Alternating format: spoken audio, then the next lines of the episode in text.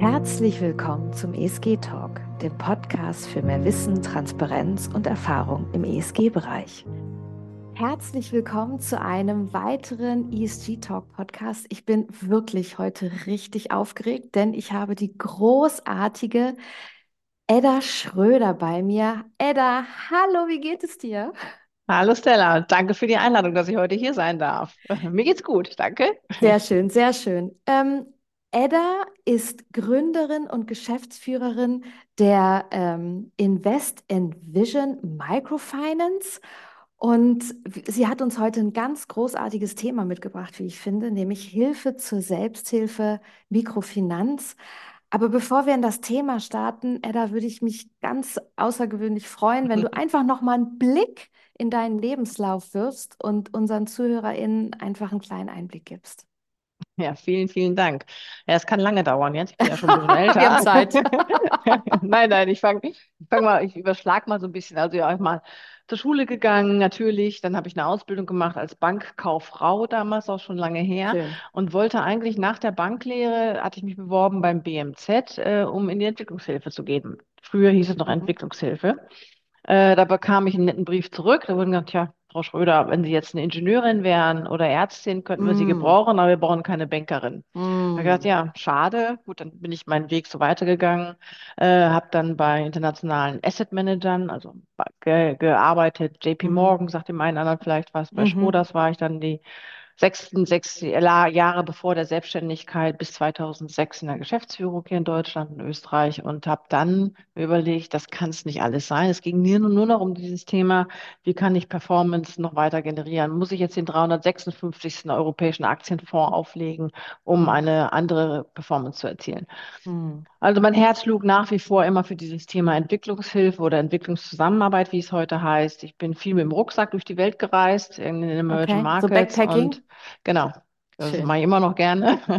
Und äh, habe dann gesagt, das kann es nicht sein, hab, bin durch Zufall die, durch die KfW, also durch unsere Kreditanstalt für Wiederaufbau, für dieses Thema Mikrofinanz aufmerksam geworden. Die Mhm. wollten damals 2005 einen ersten Mikrofinanzfonds auflegen, durch Okay. Steuergelder. Und ähm, ich kannte da privat jemanden, die hat mich gefragt, Mensch, du kennst dich doch mit Fonds aus, mit Investmentfonds. Wie macht man denn Mhm. sowas? Wie legt man denn Mhm. sowas auf?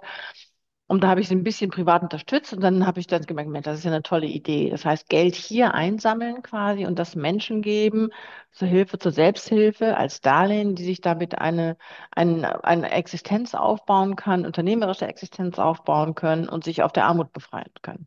Mhm. Bin dann nach Peru geflogen, habe mir das dort mal angeguckt, habe viele Frauen gesehen und getroffen, die sich wirklich selbstständig gemacht hat. Eine mit so einem kleinen Schmuckladen, die andere hat, war eine Gemüsehändlerin, die andere hat sogar Autos repariert. Also alle Wahnsinn. unterschiedliche Dinge.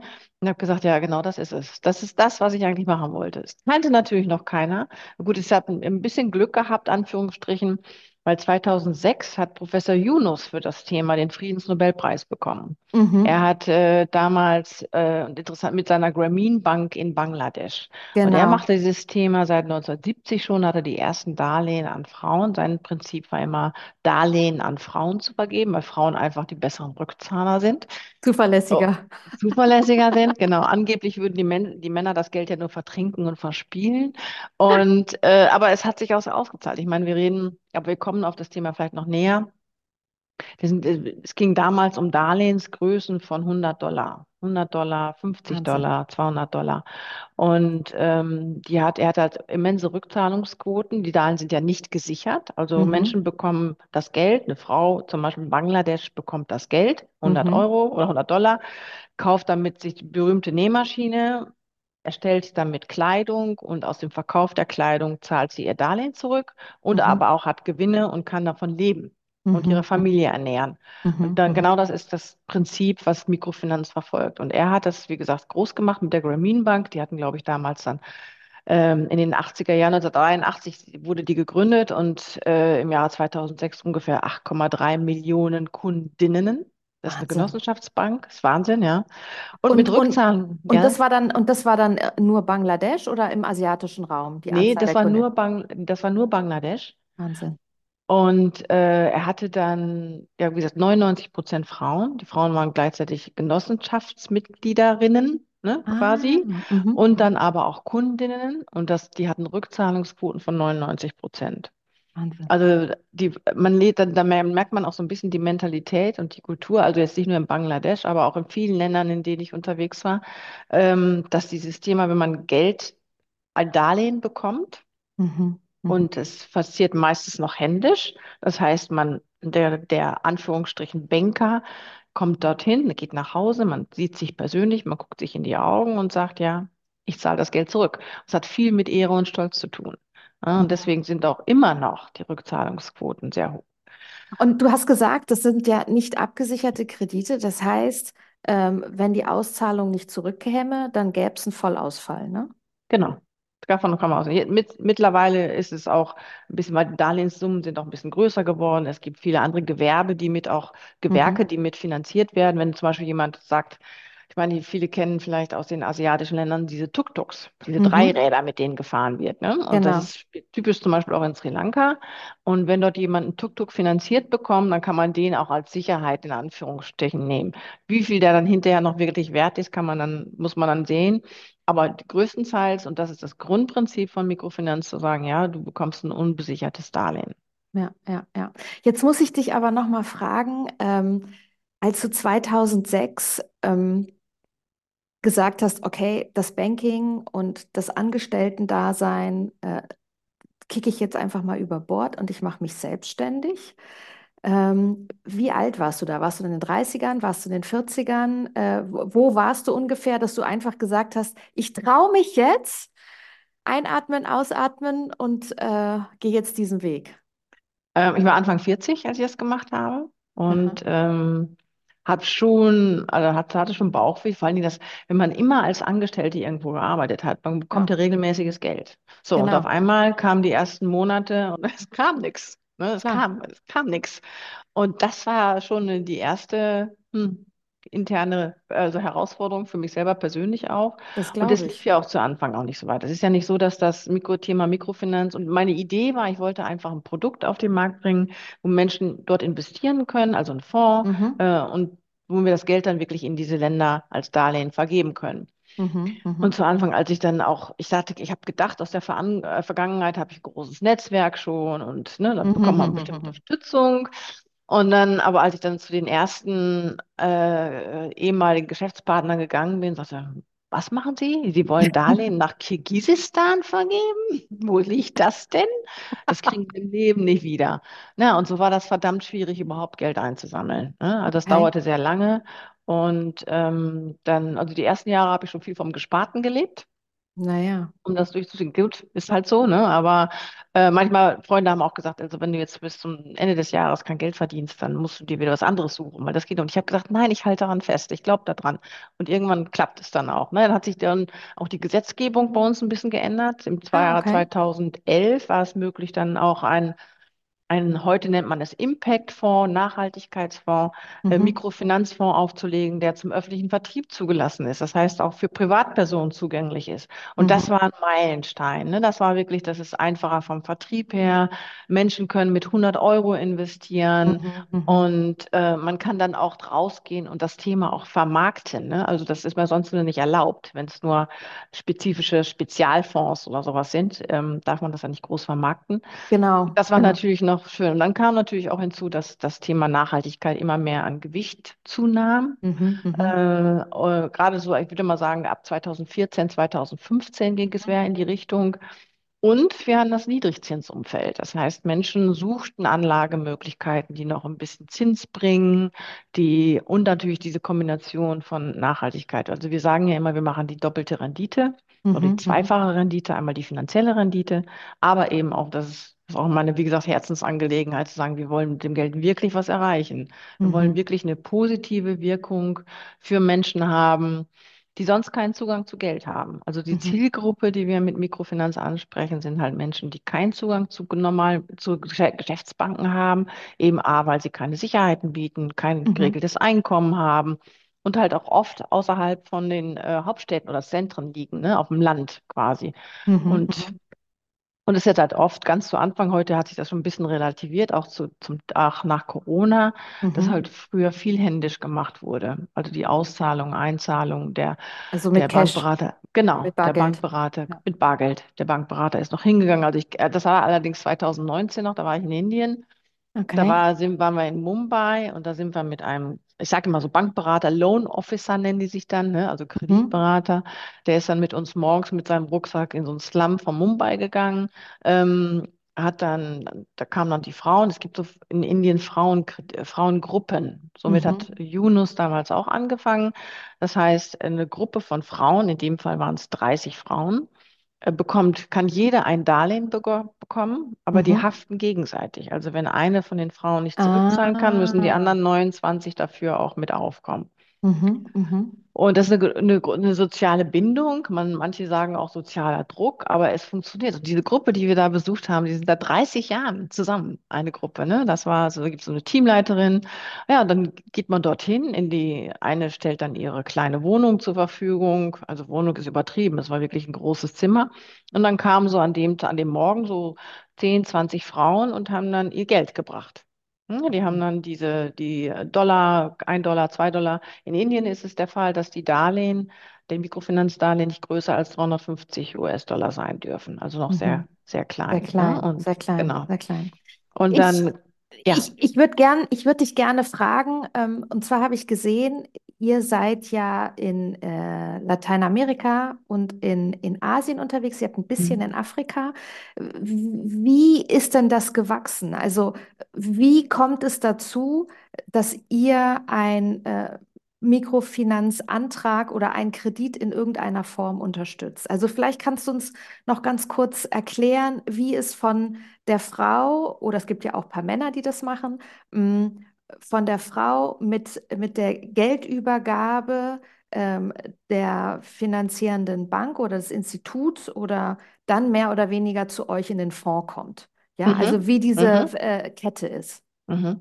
Darf ich andersrum anfangen? Dann Sehr gerne. vom, dann fange ich, dann fange ich mal vom, vom Anleger an oder Anlegerin an. Ja. sage mal, die würde jetzt, keine Ahnung, 100 Euro geben. Das geht in Mhm. den Fonds, in diesen Mikrofinanzfonds. Mhm. Und wir vergeben Gelder an Mikro, sogenannte Mikrofinanzinstitute. Das sind spezialisierte Banken, die sich auf diese Zielgruppe eben arme Menschen, keine Sicherheiten und so äh, kon äh, ähm, konzentrieren und, und darauf spezialisiert haben. Das sind Mhm. andere Abläufe, ne, als wenn es, wenn es eine normale Geschäftsbank ist. Sie gehen halt, haben sehr viel großes Filialnetz, bisschen Mhm. wie Genossenschaftsbank bei uns, Genossenschaften Mhm. und Mhm. Sparkassen.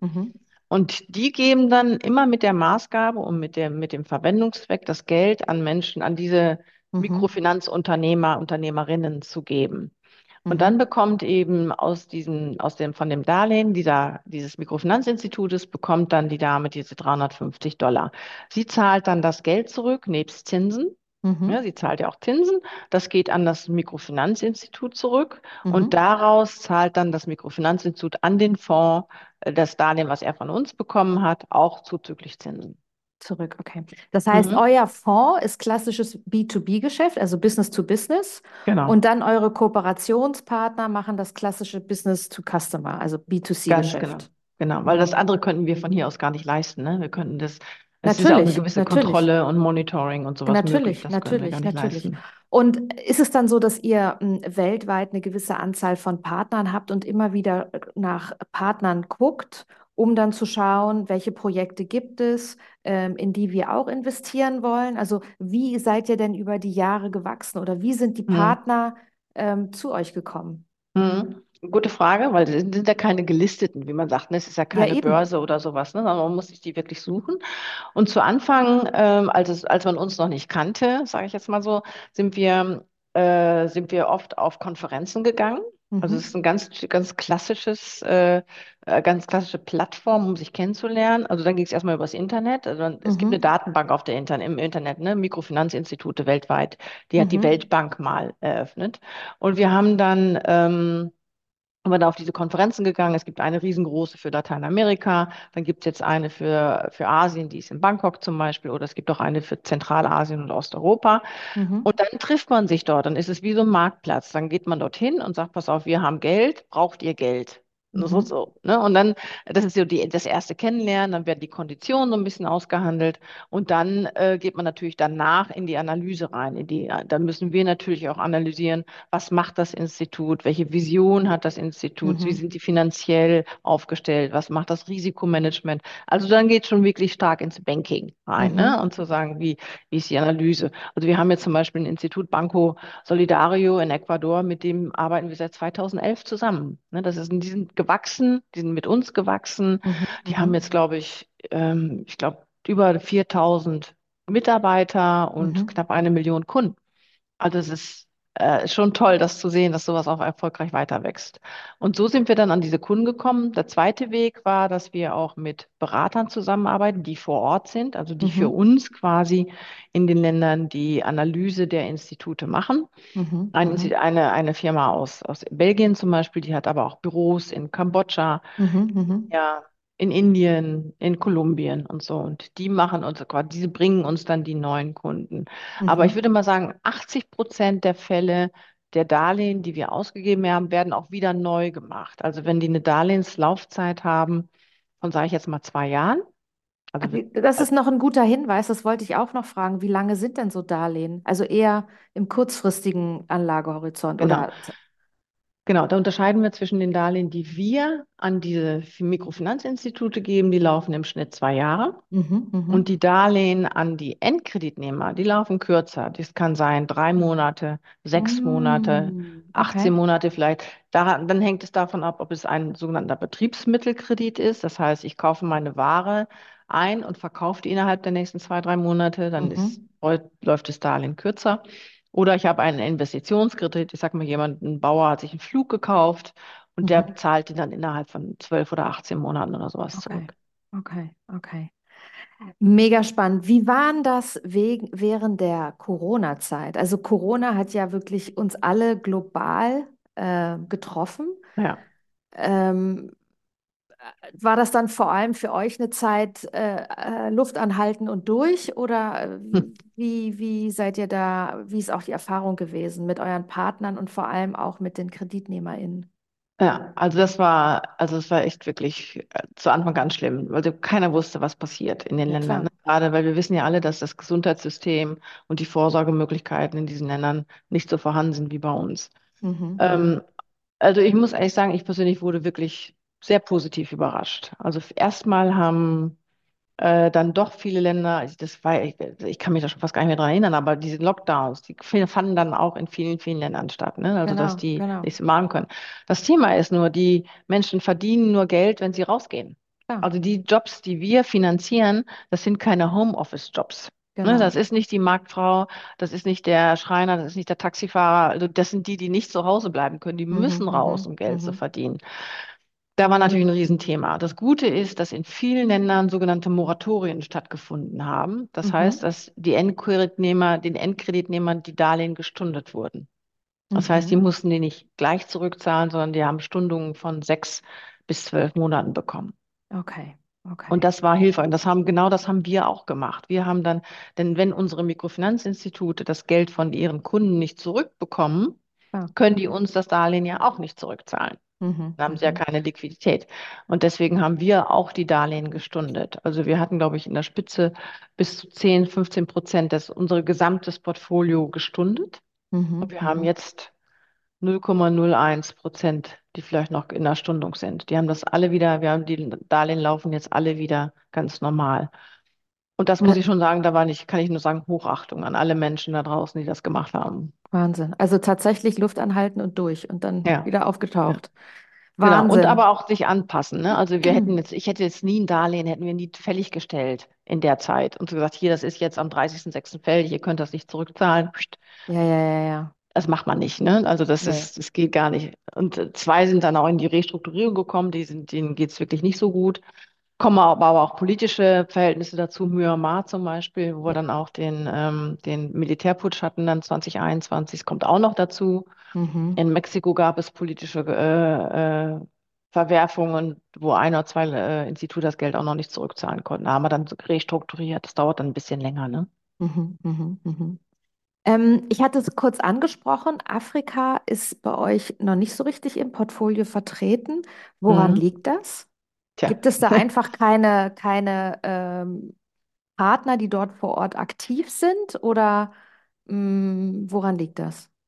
Das ist eine gute Frage. Die Frage stellen wir uns auch immer wieder. Wir haben, wir haben wir versuchen schon. Also man darf immer nicht vergessen, Afrika ist ein Riesenkontinent. Wir reden Ja, über klar. 55 unterschiedliche Länder, Mhm. 55 unterschiedliche politische Situationen, Kapitalmarktsituationen und auch, da muss man auch ehrlich sagen, Qualitätssituationen von den, regulatorische Situationen von den Institutionen. Mhm. Äh, politisch äh, wissen wir alle selber, gibt es einige Länder, in die wir gar nicht investieren können. Mali Mhm. zum Beispiel ist, Sudan ist schwierig, so, wo wir gar nicht rein können. Mhm. Äthiopien zum Beispiel ist ein tolles Land, auch hat viele Mikrofinanzinstitute, Mhm. aber wir müssten regulatorisch das Geld mindestens zehn Jahre im Land lassen. Das tun wir, können wir nicht, dürfen wir Ah. nicht. Ne? Deswegen können wir in solch einem Land auch nicht investieren. Dann gibt es ein großes Thema, ist bei den Ländern das, die Währung. Das heißt, dass Mhm. die Währungsabsicherung einfach viel zu teuer ist. Weil wir vergeben die Darlehen entweder auf Dollarbasis oder, äh, oder Eurobasis. Und Mhm. dann muss das Mikrofinanzinstitut dies Jahr wechseln in die lokale Währung. Mhm. Also zum Mhm. Beispiel in Uganda in den ugandischen Schilling. Mhm. Mhm. Und macht dann dieses Institut, macht das dann äh, eine ja, Währungsabsicherung? genau. Okay, Genau. Und die ist teuer. Gerade wenn die Währungen so volatil sind und immer natürlich. schwanken, Mhm. Mhm. kostet das, ich sage mal als Beispiel, das kostet in, in, äh, in Uga- Uganda, ich glaube, fast 18, 19 Prozent mehr Zinsen für diese Währungsabsicherung. Sogar in Georgien, welches uns ja näher ist, im Kaukasus, Mhm. haben die Mhm. zu Spitzenzeiten 16 Prozent bezahlt für die Währungsabsicherung. Okay, okay. Und ähm, das war teilweise, ja, gerade in afrikanischen Ländern, das war es extrem hoch und da wurden dann auch viele, ähm, also haben sich die versucht, die Mikrofinanzinstitute lokal zu, äh, äh, zu refinanzieren, eben nicht von Mhm. ausländischen Investoren. Und Mhm. auf der anderen Seite muss man auch sagen, gibt es auch einige Institute, wo wir also Qualitätsprobleme haben einfach, ne, wo Okay. wir sagen können, oder wo das Geschäft zu einseitig ist. Wir hatten mal eine Anfrage von einem, von einem Institut in Südafrika, die haben nur Taxifahrer. Ähm, äh, fin- Mhm. refinanziert. Das ist zu einseitig. Ist Da, halt nicht oh, diversifiziert nee, genug, ne? Mhm. nee, genau. Oder andere, die nehmen horrende Zinsen äh, von den Endkunden. Wir hatten jetzt gerade eins in Uganda, die sollten 100% Zinsen zahlen im Jahr. Ja, Also ja, geht ja ja, ja. nicht. Ne? Also, also da gibt es Unterschiede. Es gibt da immer noch gute. Wir sind ja auch investiert. Das wollen wir auch weiter ausbauen jetzt. Also wir haben auch Anfragen nach und äh, hoffen, da, dass wir da auch mehr tun können auf dem afrikanischen Kontinent. Ja. Ich, ich habe in eurem Bericht 2022 mir ein paar Zahlen raus ähm, und eine ist die durchschnittliche Kreditsumme, die bei 1397 US-Dollar lag. Jetzt hast du erwähnt, Indien waren 350 Dollar, ne? Mhm, Wo, mhm. wo, wo kommen denn die höheren Beträge, damit wir da durchschnittlich auf, auf den doch höheren Betrag kommen? Also welches sind so die Länder, ähm, wo die äh, Mikrofinanzsumme deutlich höher ist? Also das hängt natürlich immer von dem wirtschaftlichen Status des, äh, oder der Volkswirtschaft des Landes so ein bisschen ab. Und wenn wir uns angucken, wir sind ja auch in Osteuropa unterwegs, in Mhm, mhm, Zentralasien, sowas wie Bosnien oder so, dann da hat man natürlich schon größere Beträge. Da ist ein Mikro, das, und das liegt immer an der Definition des Landes, was ein, wie groß ein Mikrodarlehen ist. Also in Deutschland zum Beispiel mhm, sagt man, ein Mikrokredit ist die Größe des äh, Bruttoinlandsprodukts pro Kopf. Mhm. liegt bei, bei uns bei 40.000 Euro Ja, sowas, ne? okay. Mhm. Und ähm, im, in, in Osteuropa zum Beispiel haben wir sowas, da liegen die bei 20, 25.000. Mhm. Und da, da, daher kommt dann auch so ein bisschen, in Lateinamerika haben wir teilweise auch schon höhere Darlehenssummen. Daher, Okay, daher kommen wir auf die äh, 1400 US-Dollar. okay, okay. Und ähm, dann habe ich auch eine Summe gesehen, und zwar 316 Millionen Euro neue Kredite. Das heißt, euer Fonds, der hat die Milliarden, ähm, die Milliarde geknackt, Ja. Euro. Ähm, und äh, herzlichen Glückwunsch, großartig. Das heißt, mh, diese 316 Millionen, das ist ja sehr viel Neugeld. Was ich mich auch frage, ist, ähm, was für eine Umschlagshäufigkeit habt ihr? Also, dass dann Neugeld dazukommt und dass dann mehr oder weniger nicht weiter refinanziert wird. Also, wie, wie ist da die Bewegung im Fonds? Ja, also wir müssen ungefähr ein Drittel pro Jahr wird umgeschlagen. Also wir haben jetzt zum Beispiel jetzt in Okay. 2024, ich glaube, müssen wir 300 Millionen Darlehen neu, äh, neu vergeben. Also Ah, okay. entweder und zu, ich würde mal sagen, so 80 Prozent machen wir das mit Bestehenden, dass die das Darlehen Mhm. zurückzahlen und wieder ein neues bekommen. Und das andere sind dann auch neue Darlehen an andere Mikrofinanzinstitute zum Beispiel, weil, weil die anderen vielleicht keine, keine Liquiditätsnöte haben im Moment ähm, oder sonstiges. Ne? Aber die, oder wir sagen, hm, wir wollen uns auch mal, mal weiter diversifizieren, wollen Mhm. auch andere Mhm. Mikrofinanzinstitute dazu nehmen, andere Mhm. Länder dazu nehmen. Wir haben jetzt gerade Osttimor dazu genommen Mhm. äh, und solche Dinge. Also, dass wir da, wir gucken uns gerade Vietnam an, wir gucken uns die Philippinen an, Mhm. Nepal ist ein großes Thema, ne? Dass wir uns einfach auch noch weiter äh, auf der Welt diversifizieren. Und dann, was wir eben schon angesprochen hatten, das Thema Afrika natürlich auch. Mhm. Also so, Mhm. das sind ungefähr 300 Millionen, die dann wieder umgeschlagen werden müssen und wieder neu investiert werden müssen. Mhm. Mhm. Du hast es am Anfang schon gesagt, äh, äh, ich, ich glaube, das war in unserem Vorgespräch, ähm, dass du halt auch gerne reist. Ähm, Mhm. allein vom Geschäftsmodell, soweit ich dich verstanden habe, ist wahrscheinlich die Reisetätigkeit ähm, vielleicht nicht so hoch, wie du sie am Ende des Tages doch umsetzt, weil ich glaube, du bist auch direkt vor Ort und schaust dir dann auch ähm, Projekte an von Kreditnehmerinnen, oder? Mhm, genau. Also wir waren jetzt im letzten Jahr, zum Beispiel war ich in, äh, in Usbekistan und in China. Mhm. Und in Georgien, davor Indien. Also für, zur Corona-Zeit konnten wir natürlich nicht reisen, ne? Da ging es nicht. Aber dieses Jahr stehen solche Länder an wie Lateinamerika, Kolumbien, Ecuador und Mongolei um halt auch zu sehen, A, machen wir teilweise die Due Diligence auch, also diese Analyse der Mikrofinanzinstitut selber oder begleiten unsere Berater. Äh, Mhm. Und für mich ist es natürlich, also für mich persönlich ist es auch immer wichtig zu sehen, was passiert in den Märkten. Also auch in so einem Land wie Usbekistan, man bekommt einfach so ein bisschen mehr mit, wenn man vor Ort ist. Ne? Was, Mhm. wie wird das umgesetzt? Wie ticken die Kunden? Ähm, man, klar, man sieht immer nur vereinzelte Kunden der Mhm. Institute, aber so ein Bild kann man sich schon machen, was da, wie die damit umgehen, was wird da finanziert, wie leben die Menschen. Also eine unheimlich, überall in den Ländern eine unheimliche Gastfreundschaft. Das ist echt Wahnsinn, wenn man da hingeht, dass man immer was mitessen muss oder so. Ne? Also es ist also echt klasse und, ähm, und deshalb, also für mich auch immer wieder gut zu sehen, dass es was Positives bewirkt, ne? Dass die Mhm. Menschen wirklich damit was anfangen können, dass sie Sei es die Frau also in Usbekistan, die Rentnerin mit 63, die halt, äh, der Mann ist gestorben, sie hat eine Rente von 60 Euro und Mhm. kann davon auch nicht leben und sterben. Die hat sich Hühner gekauft, sie hat sich zwei Kühe gekauft, damit verkauft die Milch, verkauft die Eier. Im, Mhm. im Sommer hatte sie dann noch Himbeersträucher, verkauft die Himbeeren, um sich, um sich zu Geld, Geld zu verdienen, damit sie überleben kann, ne? Mhm. Oder Mhm. jemand in, in, in, das war in Uganda, das war so mein Highlight, das ist schon länger her, äh, da habe ich Herrn Abbas kennenlernen dürfen mit seiner Familie. Der Mhm. hat sich selbstständig gemacht, ein Darlehen über 500 Dollar bekommen, hat Land gekauft, baut darauf Kaffee an und mit Mhm. den Erträgen von der Kaffeeernte kann er dann halt seine Familie ernähren. Und war Mhm. sein wichtiges Ziel immer, das ist eben das, was Mikrofinanz neben der rein finanziellen Dinge erreichen kann, ist auch eine gesellschaftliche Veränderung, weil er finanziert damit die Schulgebühren für seine Kinder. Weil das Mhm. war sein größtes Ziel, denen eine bessere Zukunft zu ermöglichen. Und das ist eben auch das Thema Bildung. Mhm. Mhm. Auf alle Und in, Fälle.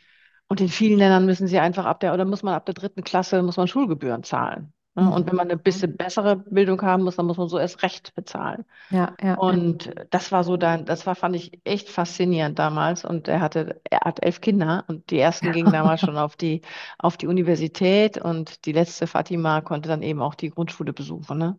Und das Ja. sind so Dinge, die dann, die, auch, ge- man, wir wollen auch, also Mikrofinanz kann auch gesellschaftliche Veränderung hervorrufen. Stellung Mhm. der Frau ist ein ganz wichtiges Thema, zu sagen, Mhm. ähm, ja, wir haben, äh, ich habe es oft erlebt, also in, interessanterweise auch in Nigeria, da war ich mal zwei Wochen bei so einem Mikrofinanzinstitut, dass Mhm. die, die Frauen einfach viel selbstbewusster werden, weil Klar. sie, weil sie halt zum äh, Haushaltseinkommen beitragen. Das heißt, sie Mhm. haben, und sie, da, dadurch beginnt, also da bekommen sie eine ganze andere Werthaltung und Wertschätzung A von der Familie, aber B auch von der von der Dorfgemeinschaft oder sonstiges, ne? Also es war also wie die Frauen dann aufgetreten sind, auch ihre Rechte gegenüber diesem Mikrofinanzinstitut durchgesetzt haben, das war echt Witzig. fantastisch. Und das das das ist eben auch was, was dann gesellschaftliche Veränderung hervorrufen kann, ne? Mhm. Angeblich sind die Scheidungsraten auch gestiegen, weil natürlich auch die finanzielle Unabhängigkeit steigt. Aber das war schon, also schon spannend. Und äh, Naja, gut, ich meine, was die äh, initiale Motivation war, den Weg über den Mikrofinanzkredit zu gehen, um sich selbstständig zu machen, äh, ist da jetzt vielleicht da mal hingesagt. Was mich noch interessiert, ist, mh, wie machst du das denn mit den Sprachen? Hast du dann jeweils einen Dolmetscher dabei hm, oder klappt das dann doch? Also ich kann mir vorstellen, in Indien klappt das mit Englisch, aber und in hm. Lateinamerika, wenn man Spanisch spricht, mit Spanisch. Aber wie machst du das in den restlichen Ländern? Also wir haben oft, ähm, das Schöne ist, wir sind ein sehr internationales Team hier in Mhm. Frankfurt. Also wir haben, sind 27 Personen und wir haben, glaube ich, zehn unterschiedliche Nationalitäten. Also wenn ich jetzt zum Beispiel in Usbekistan war, ich mit meinem Kollegen, der ursprünglich aus der Ukraine kommt. Und Mhm. das ist dann eben der Vorteil des, der ehemaligen ehemaligen Sowjetunion, dass viele Länder Russisch sprechen, ne? Und der spricht Mhm. halt Mhm. Russisch Mhm. und das war dann schon Erleichterung, Gott sei Dank, ja. Weil da sprechen, ab der zweiten Führungsebene sprechen nicht alle mehr Englisch. Also das ist, äh, in, ähm, gerade in zentralasiatischen Ländern, die sprechen dann eher, ja gut, Russ äh, ihre eigene Sprache, Usbekisch und dann Russisch. Mhm. In Kirgisistan zum Beispiel dann eher Chinesisch. Ne? Mhm, Das mhm, ist äh, äh, auch ein Thema. Aber ansonsten haben wir Dolmetscher dabei, wenn wenn es nicht ausreicht. Oder von den, von den Beratern, mit denen wir zusammenarbeiten, die haben auch meistens einheimische Mitarbeiter, mhm, die uns mhm, dabei helfen. mhm. Ähm, ka- kannst du sagen, dass es so grundsätzlich kulturelle Unterschiede gibt zwischen den asiatischen Kreditnehmerinnen und den lateinamerikanischen Kreditnehmerinnen? Einfach vielleicht auch vom Geschäftsmodell. Gibt es da Unterschiede oder sind sie grundsätzlich sehr vergleichbar? Ich glaube, grundsätzlich sind sie sehr ver vergleichbar, weil es immer um die Grundbedürfnisse geht, die oft Mhm, abgedeckt werden, ne? Was die, was die Gewerke angehen. Also es geht meistens um Essen, es geht um vielleicht auch um, um Handwerk, es geht um ähm, äh, äh, Kleidung, Schneidereien, solche Dinge, das ähnelt sich. Das ist, die Schwerpunkte liegen bestimmt woanders. Also wenn ich mir Kambodscha angucke, habe ich bestimmt mehr äh, Schneiderinnen oder Indien, mhm, äh, mehr mhm, Schneidereien als jetzt in Lateinamerika. Das ist es mehr, der Gemüsebau liegt auch so ein bisschen an der volkswirtschaftlichen Zusammensetzung. Wo liegen die mhm, Schwerpunkte in der Landwirtschaft, im Handel äh, und solche Dinge. Das muss man sich dann angucken. Ne? Aber ansonsten sind sie schon ähnlich aufgebaut. Man muss da sagen, ich da, die, also da möchte ich jetzt keine Wertung für geben, aber die äh, Rückzahlungsquoten sind in Asien besser als in äh, Afrika oder Lateinamerika. Ah, interessant. Also ich denke mal, das sind wahrscheinlich auch kulturelle, Ja, kulturelle das, ja, Themen. genau. Also, Also genau, das ich glaube ich deswegen, schon. ja, Ja, genau. ähm, also das glaube ich, das glaube ich schon. Also ich kann mich daran erinnern, dass ich, ähm, als ich vor Jahren mal in Südafrika war, da hat uns dann in so einem ähm, Tierpark, wurden wir, wurden wir ge- geführt von einem ähm, Südafrikaner und der dann erzählt hat, haha, letzte Woche war er noch in einer, ähm, in einem Schlachtbetrieb und hat äh, Tiere getötet und haha, und jetzt zwei Wochen später arbeitet er im Tierpark und passt darauf auf, dass die Tiere äh, gerettet werden und halt nicht getötet werden. Und da sind, bin ich dann auch ins Gespräch gekommen und da ist so diese langfristige Sicht, Geld zu verdienen, eine ganz andere, als wir das Ja. vielleicht aus Europa kennen. Also dann ist es so, dann haben die einen, einen Job und dann verdienen die drei Wochen Geld und dann ist irgendwie diese kurzfristige finanzielle Abdeckung ist gesichert und dann kommen die einfach gar nicht mehr zur Arbeit. Genau. Ja, das ist, das ist ein Riesenthema, das stimmt. Das ist auch in anderen äh, afrikanischen Ländern gerade, ist es mir auch aufgefallen, äh, das Thema auch, auch von der, alleine auch von der Versorgung her. Ne? Ich meine, man darf sich vorstellen, man will kochen, Essen wird zubereitet morgens für mittags, mittags für abends. So. Es gibt keine Kühlschränke. Hm. Ne? Also, wo soll ich es aufbewahren? Das, ich muss Mhm. es dann gleich verwerten, weil es sonst nicht funktioniert. Und das ist so auch die ganze Lebenshaltung dann auch noch. Ne? Das, ich glaube, das, das, darauf kann man viel zurückführen. Hm. Hm. Ja, interessant, interessant. Ist ja eigentlich, ist ja eigentlich das, was ja heute in, in Nordamerika und auch in Europa das Thema Achtsamkeit, lebe im Hier und Jetzt, Genau, genau, wird mehr oder weniger im Alltag vollumfänglich auch genau. umgesetzt, ja. Ja, ja, genau. Das ist echt witzig. Ähm, ich habe hier äh, noch ähm, mir aufgeschrieben, eine Zahl. Neun verschiedene Währungen habt ihr. Ähm, das heißt, das sind dann wahrscheinlich aber die größten Währungen. Oder habt ihr auch was Exotisches dabei? Also diese, äh, die Währungen sind, äh, wir haben viele exotische dabei. Also das, die, Ab- das, es geht immer um die Währungsabsicherung, was ich vorhin schon Mhm. mal kurz gesagt habe mit dem ugandischen Ja. Schilling zum Beispiel. Ne? Ähm, aber das sind das, was wir auch absichern können, wir selber, wo wir sagen, wir können jetzt nach, jetzt können wir zum Beispiel seit neuestem nach Kasachstan, die haben den Tenge, können wir direkt Geld äh, absichern in den Tenge. Wir müssen nicht den Umweg gehen über Dollar oder über irgendeine einheimische Bank, sondern können wir das direkt selber absichern mit dem Mhm. Partner. Also das sind dann diese neuen Währungen. Das ist der Tenge, das sind, wir haben kolumbianischen Peso, wir haben also verschiedenste, die man sonst so nicht absichern kann. Ja, Wahnsinn. Ja, und dann habe ich halt auch gesehen, äh, äh, 620.000 EndkreditnehmerInnen. Ähm, also die, die Summe, die, die steigt wahrscheinlich auch konstant, oder? Die, die steigt, wenn das Fonds, Fondsvolumen wächst, kann das steigen. Und wenn die äh, Größe der Darlehen, äh, der Einzeldarlehen nicht größer wird, ne? Wenn wir Mhm, sagen, mhm, aber mhm, man sieht schon einen Trend, weil wir, die Volkswirtschaft entwickeln sich ja auch alle sehr weiter. Also wenn ich mir angucke, als ich angefangen habe, 2006, waren die durchschnittlichen Darlehenssummen noch wesentlich geringer. Also mhm. das wird mehr, weil sich das auch durch Inflation, durch solche Dinge, Klar. ne, äh, erhöht sich das ja alles in den Ländern. Also da denke ich mal, dass das sind zwei Komponenten. Ja, wir wollen natürlich immer, unser Ziel ist es, immer mehr Menschen zu erreichen Mhm, mhm, damit, ne? Und auch neue Länder zu, ähm, zu bekommen, wo dann eben auch die Darlehensgrößen dann wahrscheinlich wieder geringer sein werden. mhm. Das Thema Digitalisierung, ist das bei euch im Geschäftsmodell äh, ein wichtiges Thema? Weil ich habe, wenn ich, also ich bin auch gerne in meinem Leben immer mit, dem, äh, mit dem Rucksack unterwegs gewesen und ich habe immer wieder gestaunt, ähm, dass in Ländern ähm, der dritten Welt es zum Teil nichts zu essen gibt, aber ein Handy gibt es doch. Hm. Ja, und ähm, Hm. hat das auch für, für euch und euer Geschäftsmodell und auch bei der Kreditvergabe, äh, hat das die Digitalisierung, hat das eine, äh, eine Wirkung? Ist da eine Entwicklung, die ihr seht oder ist die bei euch noch nicht wirklich angekommen? Doch, ich glaube, ein ganz großer Schritt dadurch hat auch Corona gemacht, ne? Dass, dass man dadurch, dass die Leute nicht mehr kommen konnten, nicht mehr reisen konnten, auch die Bankberater nicht mehr rausgehen konnten, machte man viel, es ist viel dazugekommen. Es fing an, dass es mehr Geldautomaten gibt, zum Beispiel, Mhm. dass überall mehr Mhm. Geldautomaten hingestellt wurden. Und was ganz wichtig ist, ist natürlich auch die Abwicklung hinten dran. Also einmal die Auszahlung des Darlehens sel- selber, das Geld auszahlen, aber auch diese Administration hinten dran, dieser, dieser, dieser Schwanz, der da hinten dran hängt sozusagen der wird heute viel digitalisiert. Das war zum Beispiel spannend, auch als ich dieses Beispiel mit Indien gebracht habe. Wir kamen an Mhm. und haben das Geld eingenommen, quasi Zinsen, aber es lief alles über, über Smartphones ab. Die hat dann, die Kundin hat dann noch gezeigt, was sie mit dem Geld gemacht hat, welchen Sari sie hergestellt hat. Und dann hat der Berater auch sein Handy daneben gelegt. Dann haben sie gesagt, okay, du bist jetzt die, ich sag mal, Sina, Tick. Du bist um 10 Uhr da, Tick. Du hast deine Zinsen abgegeben, Tick. Dann wurde das übereinander gelegt, verkodiert und dann ging das gleich ins Backoffice.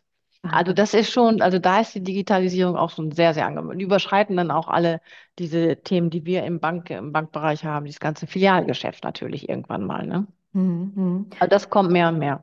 Ja, ich habe ähm, hab auch neulich ähm, mit einer Freundin, habe ich mich unterhalten, die im medizinischen Bereich viel auch in Afrika ähm, unterwegs ist. Und die sagte mir, dass es für viele Frauen die Digitalisierung eine große Erleichterung ist, weil das Geld effektiv nicht in der Tasche steckt oder in der Hand und die Männer es zu Hause nicht gleich aus der Hand reißen, sondern Mhm. dass es damit gewirtschaftet werden kann, für die Kinder, Mhm. für die Familie, für die Schulen und so weiter und so fort. Ja, Äh, kannst du sowas auch beobachten? Ja, ich glaube, das ist mit Sicherheit ein Vorteil, dass das nicht passiert. Dass das dann wirklich auf die, wenn der Mann dann kein Konto, keinen Zugang hat, ne, zu den Dings. Aber es gibt ja auch viele, äh, jetzt M-Pesa ist immer so ein Beispiel aus Kenia, die haben halt, da kann man alles über die, ähm, also das ist verbunden mit, mit, mit, mit dem Mobilfunkanbieter, da können Sie alles per SMS kann man machen. Ne? Also Ja, das, ja. das von Handy zu Handy übertragen und sowas.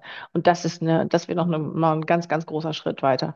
Aber man darf nicht überschätzen, wie weit Handys und Mobil, also und, und Smartphones verbreitet sind. Ich meine, in Hm. den, man unterscheidet ja immer so zwischen den, den gering einkommenden Ländern und geringsten, also sehr armen Ländern. Und da ist Hm. das noch nicht so. Aber das ist auch nicht unser Klientel, muss ich auch dazu Hm. sagen. Wir Hm. erreichen mit Mikrofinanz auch nicht alle armen. Menschen. Also wir erreichen die, die halt auch unternehmerisch tätig sein wollen. Ne? Also wir Mhm. erreichen Mhm. nicht die, die leider nicht die wirklich hungern. Also das ist dann, das ist dann noch ein Schritt Ja, ja. Tiefe Anführungsstrichen, ne? Ja, ja, das ist ja mehr oder weniger auch der Titel unseres Themas, äh, unseres heutigen Themas, Hilfe zur Selbsthilfe. Und, ähm, und ich glaube, dafür bedarf es auch, wie man im Neudeutschen sagt, ein entsprechendes Mindset. Also Mhm. man muss eine gewisse Eigenmotivation haben und sich das auch selber zutrauen und sagen, ja, wenn ich das mache, dann funktioniert mir das schon, dass man sowieso diesen allerersten Schritt geht. Und die Frage ist, ist natürlich auch häufig, wenn man in, in so bitterer Armut täglich leben muss, ob es überhaupt diese Selbstmotivation, diesen Mindset, dass man den überhaupt hat und überhaupt die Möglichkeiten, diesen Schritt zu gehen, ja. Mhm. Ja, ich glaube, das ist, das ist verdammt schwierig. Also äh, ich denke mal, dass es gerade in solchen Katastrophengebieten, auch wenn wir uns Sudan oder sowas angucken, ist es sehr, sehr, sehr schwierig, da, da sich wirklich was draus zu machen. Es gibt immer ein paar, aber das äh, in die Breite zu schlagen, das ist also, das ist sehr schwierig. Ich glaube, da braucht man schon ein gewisses Grund, ja, ein Grund des Mindsetting ist der richtige Ausdruck eigentlich, um das zu tun. Und auch das Umfeld dazu, ne? Ja, Dass man, ja. dass man manche andere sieht, die das gemacht haben. Und das dann Mhm. ein Positivbeispiel, so ein Role Model oder sowas, ne? Dass es dann wirklich geht, der Mensch, das kann man machen, das kann ich machen. Und da liegt auch meine Fähigkeit, das kann ich tun. Mhm. Mich würde noch interessieren, und zwar zurück im, im, im Kapitalmarktgeschäft oder ähm, ja im Bankinggeschäft. Wie ist denn das heute? Das heißt, ähm, gibt es heute, wir haben ja verstärkt das ESG-Thema ähm, in den letzten Jahren, gibt es dann verstärkt auch Pensionskassen, Versicherungen oder sonstige, die heute gerne ähm, Fondsanteile von euch kaufen? Also das, wo du vorher Klinken putzen musstest und keiner dich unterstützt hat, wie, wie sieht das heute aus? Ähm, das ist Gott sei Dank auch der Regulatorik geschuldet, Anführungsstrichen, ne, dass das Mhm. ESG-Thema natürlich auch als, als Investmentmöglichkeit wesentlich stärker in den Vordergrund gerückt ist, auch bei institutionellen Kunden wie Pensionskassen, Versicherungen und so. Und da weist halt Mikrofinanz als, ich sage jetzt mal, als Anlageklasse eben auch noch die Besonderheit aus, dass wir durch das Modell halt eine sehr geringe Korrelation, also eine ganz geringe Abhängigkeit von anderen äh, Anlageklassen haben, wie Mhm. Aktienmärkten, wie Rentenmärkten. Also wir sind, ich meine, den Fonds, den wir jetzt haben, das gibt es seit 2011 und wir hatten in keinem Jahr ein negatives Jahr. Ne, das ist schön, der verläuft schön ruhig, äh, mit einer positiven Rendite. Mhm, Und mhm, nicht viel, muss man auch sagen, also das ist nicht viel, aber eine, eine, mit einer schönen positiven Rendite und es ist gleichmäßig und man verliert kein Geld. Und das ist, mhm. denke ich mal, für viele auch, auch wichtig. Und deswegen wird Natürlich. es auch mehr und mehr, auch von der Regulatorik, weil auch institutionelle Kunden sind ja angehalten, auch in die Nachhaltigkeit zu investieren. Das ist Mhm, natürlich immer eine schöne Beimischung. Ne? Es ist nie mhm. ein Hauptprojekt, aber eine schöne, äh, äh, Produkt, aber eine schöne Beimischung.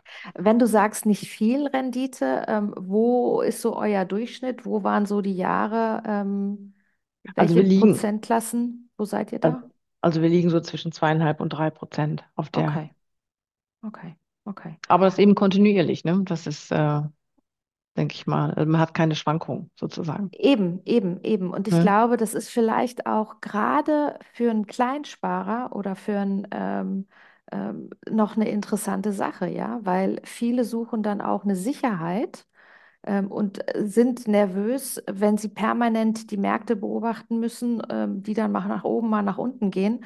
Und da Mhm. muss man eben dann doch mal ein, zwei, fünf, zehn Jahre durchhalten. Ähm, kann ich mir vorstellen, dass das ein, äh, eine sichere Komponente für ein privates Portfolio ist. Ach, ich glaube, ähm, die Zeit, die läuft, die läuft. Ich würde gerne dir noch meine drei letzten ähm, Abschlussfragen stellen. Und zwar die allererste ist, kannst du ein Buch, einen Artikel, einen Link, eine Konferenz, irgendwas empfehlen zum großen Thema ESG oder auch im Bereich Mikrofinanz? Mhm. Also ganz groß das Thema ESG und das ist auch so ein Thema, mit dem beschäftigen wir uns auch, weil ESG heißt ja Environmental, also ökologische Nachhaltigkeit, soziale Nachhaltigkeit, und die Government, Governance-Nachhaltigkeit. Genau. Und ähm, wir beschäftigen uns auch gerade auch in, mit dem Thema, weil wir in diesen vielen Ländern im globalen Süden unterwegs sind, auch mit dem Thema Biodiversität. Ganz Mhm. wichtig, ne? Weil wir haben ja, auch wir als Konsument neigen ja immer dazu, nur noch Avocados zu essen. Es stellt Mhm. Bolivien die ganze äh, Landwirtschaft um nach Avocados, ne? Und Mhm. dann, wie geht's dann weiter? Oder auch das, das Ti- Tiere, über Tiere müssen wir gar nicht mehr nach, also Ja, sprechen, das ja. ist schon ein Riesenthema, ne? Und äh, da habe ich gerade ein interessantes Buch, das war wirklich sehr, ist, der Titel ist einfach schon klasse. Der heißt, äh, wir müssen mal gucken, der heißt, äh, was hat denn die Mücke jetzt äh, je für uns getan? Ja, ja, ja. Großartig. Kenne Ne? ich. Ja, ein Und äh, großartiges Buch. Das, ich hatte auch die Autorin durfte ich mal kennenlernen beim Vortrag, also das ist wirklich toll. Lohnt Die sich kommt auch, ja, ja, ja, die Die kommt auch in kommt? meinen Podcast, ja. Cool. Ja, ja, ja. Ja, ich habe auch gelernt, ähm, äh, jetzt muss ich gerade mal überlegen, äh, ohne Mücke gibt es was nochmal nicht? Ähm, ah, jetzt komme ich nicht drauf. Eine besondere Frucht. Es gibt nur zwei Mückenarten, die die ähm, äh, Ah, stimmt, bestäuben. ja, Ah, jetzt komme ich nicht ich dran. auch nicht. Ah, ach, Mist. Reichen wir Aber nach. Frau Fischer, komm her, erklär's uns doch mal. Genau, also sie kommt in Podcast auf alle Fälle. Von daher, ähm, ähm, ja, also da freue ich, da freue ich mich sehr drauf. Okay, sehr gut. Kommt in die, ähm, kommt in die Shownotes. Und dann Großartig. haben, und dann haben wir noch viele, also bei uns auf der Internetseite viele ähm, Blogs und, und Artikel auch reingebracht, wo gerade wo das Thema Mikrofinanz nochmal gut erklärt wird, ähm, auch was das für Auswirkungen hat. Es gibt nicht nur, muss man auch sagen, es gibt auch manche, jede Medaille hat zwei Seiten hier auch. Also es gibt Mhm. auch Institute oder auch ein bisschen, wo Verwerfungen stattgefunden haben in verschiedenen Ländern. Ähm, darauf gehen wir auch ein, ne, um das mal wirklich ein bisschen zu beleuchten, auch von der makroökonomischen Sicht. Das ist ganz interessant, was auch Mikrofinanz makroökonomisch in den Ländern bewirken kann, dass es eben die Armut wirklich äh, ähm, zurückdrängt ähm, und dass man wirklich auch einen positiven Impact haben kann. Ja, ja. Meine zweite Frage, wo siehst du das große Thema ESG ähm, so in den nächsten zehn Jahren und auch das Thema die Investitionen der, in, in nachhaltige Anlagen in den nächsten zehn Jahren? Also was glaubst du, in welche Richtung geht es? Also ich glaube, im Moment haben wir gerade so ein bisschen, wenn ich mal von jetzt mit dem Jetzt anfangen darf, im Moment haben Mhm. wir so ein bisschen so eine Durststrecke durch Mhm. Corona, durch die ga- starke Regulierung, durch die steigenden Zinsen. Hatte, habe ich da gef- persönlich das Gefühl, dass es so ein bisschen in den, in den Hinterhalt geraten ist.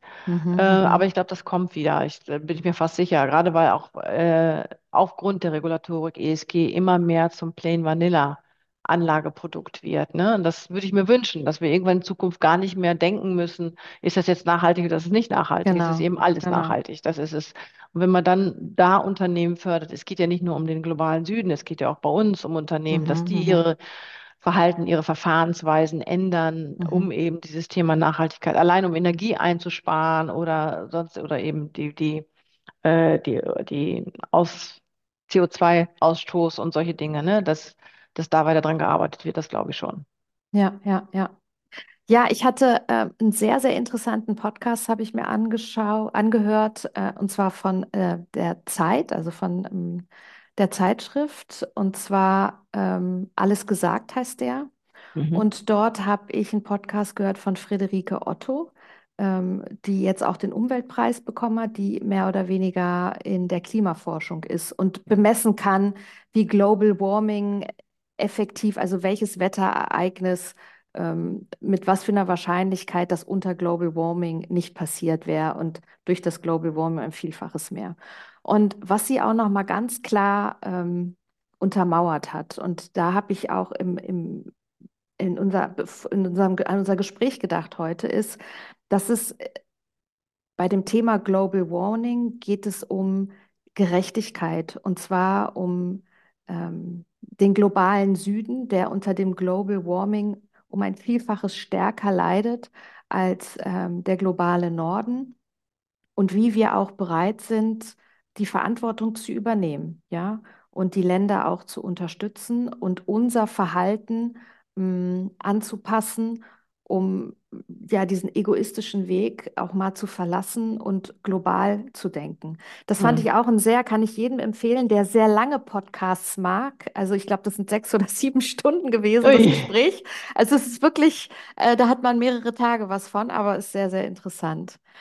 Beim Thema ESG gibt es da etwas, was du dir noch wünschen würdest, wo du sagst, Mensch, Leute, jetzt aber mal, ähm, das kriegen wir jetzt gemeinsam hin? Ähm, Stella, ich glaube, du hattest in unserem Vorgespräch das gesagt. Wir müssen da eine, eine Leichtigkeit reinbekommen. Weil im Ja, Moment, wenn man an ESG denkt, ist alles immer nur Verbote. Ich muss auf was verzichten. Ne? Das, das ist so, das bleibt so bei den Menschen haften. Jetzt gerade auch politisch bedingt mit dem mit dem Wärmegesetz und was weiß ich alles, ne? Oder Heizungsgesetz, so heißt es. ja, ja, ja, äh, ich glaube, da müssen wir wirklich versuchen, irgendeine Leichtigkeit reinzubekommen, dass das was ganz Normales ist, dass das nicht schadet, dass es positiv ist für uns auf lange Sicht. Ne? Dass es, ja, uns- dass nur eine Umstellung ist. Na klar, sind Veränderungen immer schwierig, aber Veränderungen finden ja meistens auch erst statt, wenn es wenn irgendwie so eine, so eine harte Schwelle erreicht wird. Und ich hoffe, die müssen wir nicht erreichen. Also von daher würde ich mir wünschen, dass mehr Leichtigkeit reinkommt Mhm. und auch gerade fürs, für den Kapitalmarkt über das Finanzwesen, dass man auch mehr Produkten jedem Anleger zur Verfügung stellen kann. Denn viele Dinge, sei es jetzt im Infrastrukturbereich oder solche Dinge, sind alles nur sogenannte Spezialfonds für institutionelle Mhm. Kunden. Ich würde mir wünschen, dass da wesentlich mehr noch im, im praktischen Bereich und für den, für jeden Anleger, Kleinanleger auch äh, kann. Publikumsfondsbereich, ja, Genau, genau, genau. genau, Weil ja. das, das, wir hatten gerade die Diskussion gestern hier auch intern, wir wollen, würden, würden gerne Solarenergie in, in Sub-Sahara-Afrika fördern, auch wieder über Darlehen. Mhm. Aber das Mhm. kriegen wir als Publikumsfonds nicht hin. Also das ist halt Mhm. schade, ne? Das ist, äh, und damit, ich glaube, damit könnte man Menschen auch noch die Welt dann ein bisschen näher bringen. Wenn man damit Mhm. investiert ist und das ein bisschen verfolgt, dann sieht man auch, was in der globalen Welt passiert.